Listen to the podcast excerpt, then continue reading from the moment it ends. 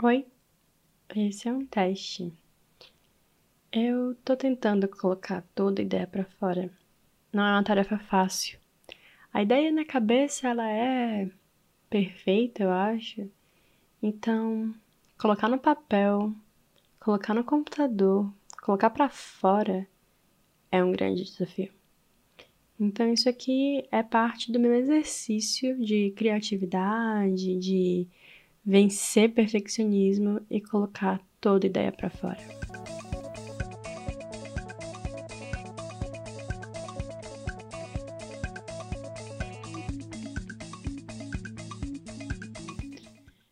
Eu gosto de palavras. Sempre gostei. Todo pai, mãe gosta de se orgulhar que o filho começa a falar cedo e não sei o quê. Mas eu comecei a falar cedo, e quem me conhece sabe que eu falo muito, sabe que eu falo demais. E esse gosto por palavras acompanha essa, essa vontade, esse gosto em falar e expressar e querer falar mais e mais.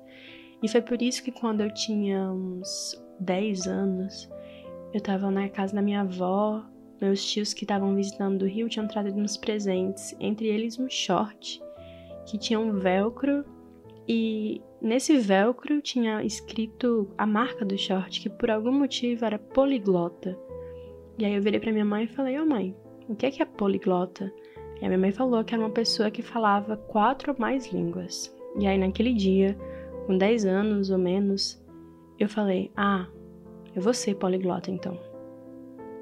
Aí com uns 14, 13, eu comecei a estudar inglês no cursinho e com 15 entrei no alemão.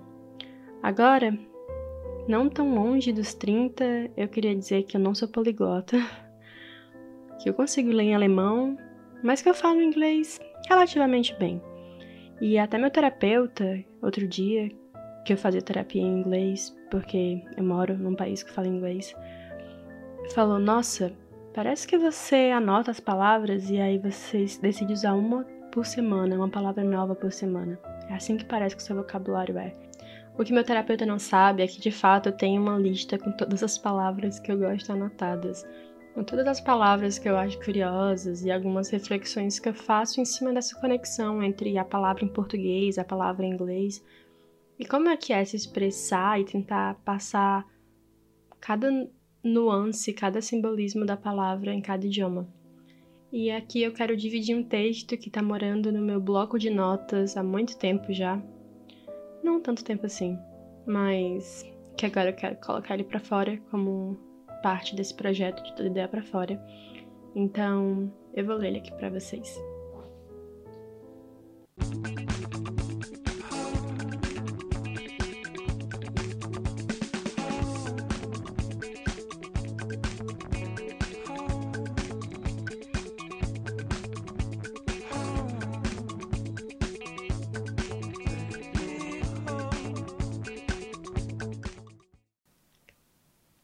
No cursinho de inglês, uma das primeiras coisas que aprendi é que as palavras em inglês, embora tenham uma tradução exata para o português, podem ter sentidos diferentes. Sky é céu, mas é o céu que vemos quando olhamos para cima. Se existia um Deus que mora num suposto céu, ele moraria no heaven, que pra gente seria o paraíso. E aí, quando alguém está muito feliz e contente, fala-se I'm in heaven, que aí seria algo do tipo eu estou nas nuvens. Mas paraíso, tipo praia bonita, é paradise e nuvem é cloud. A palavra que eu queria falar aqui não tem nada a ver com sky ou céu, mas também é uma dessas palavras de sentido literal diferente. Em inglês, uma casa é house, mas assim como o céu abstrato não é sky, a casa de conceito abstrato não é house, é home.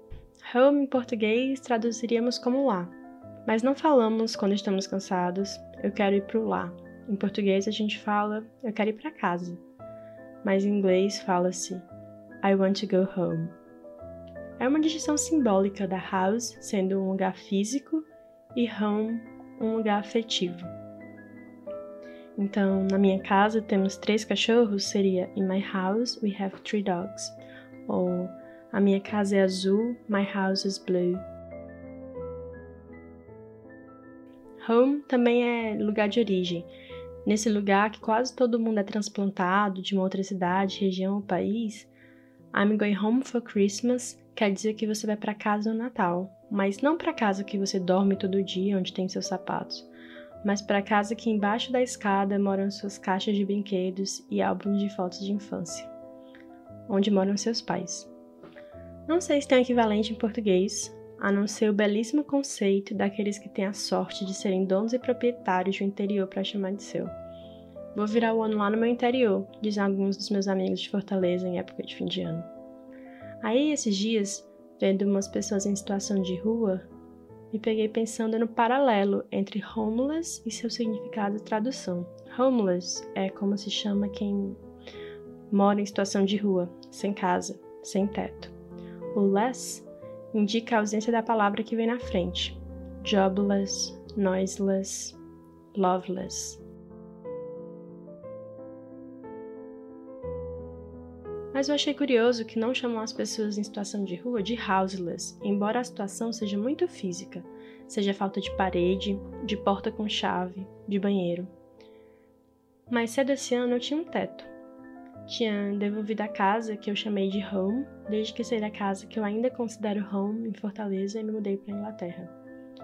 Eu tinha alugado um quarto para morar, por um tempo enquanto resolvi outras questões contratuais. Tinha parede, tinha banheiro, tinha porta com chave, mas não era lá. Um lá demora um tempo para se construir. E não era nem uma casa, era um quarto e tinha uma cozinha compartilhada. Então, embora eu tivesse tudo isso ao meu redor,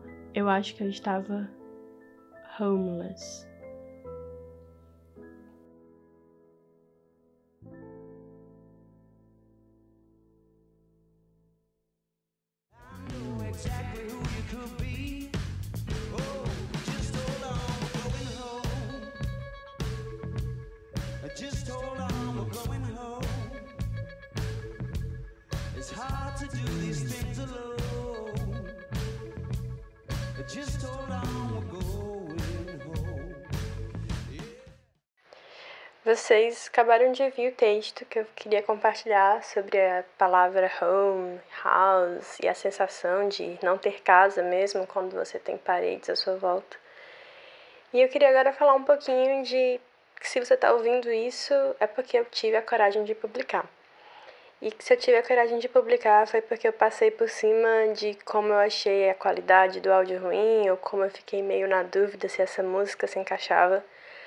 Mas, como eu falei, é parte de um exercício, é parte de um projeto de criatividade, de vulnerabilidade, de saber que nem sempre está perfeito, mas que é um processo e que não dá para começar já de cara da melhor forma possível, ainda mais quando você está enferrujado sem editar nada há anos e anos.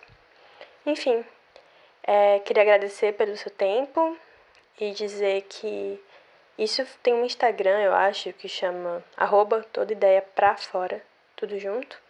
Se você quiser ver essa ideia e outras por lá, segue a gente, que na verdade sou só eu.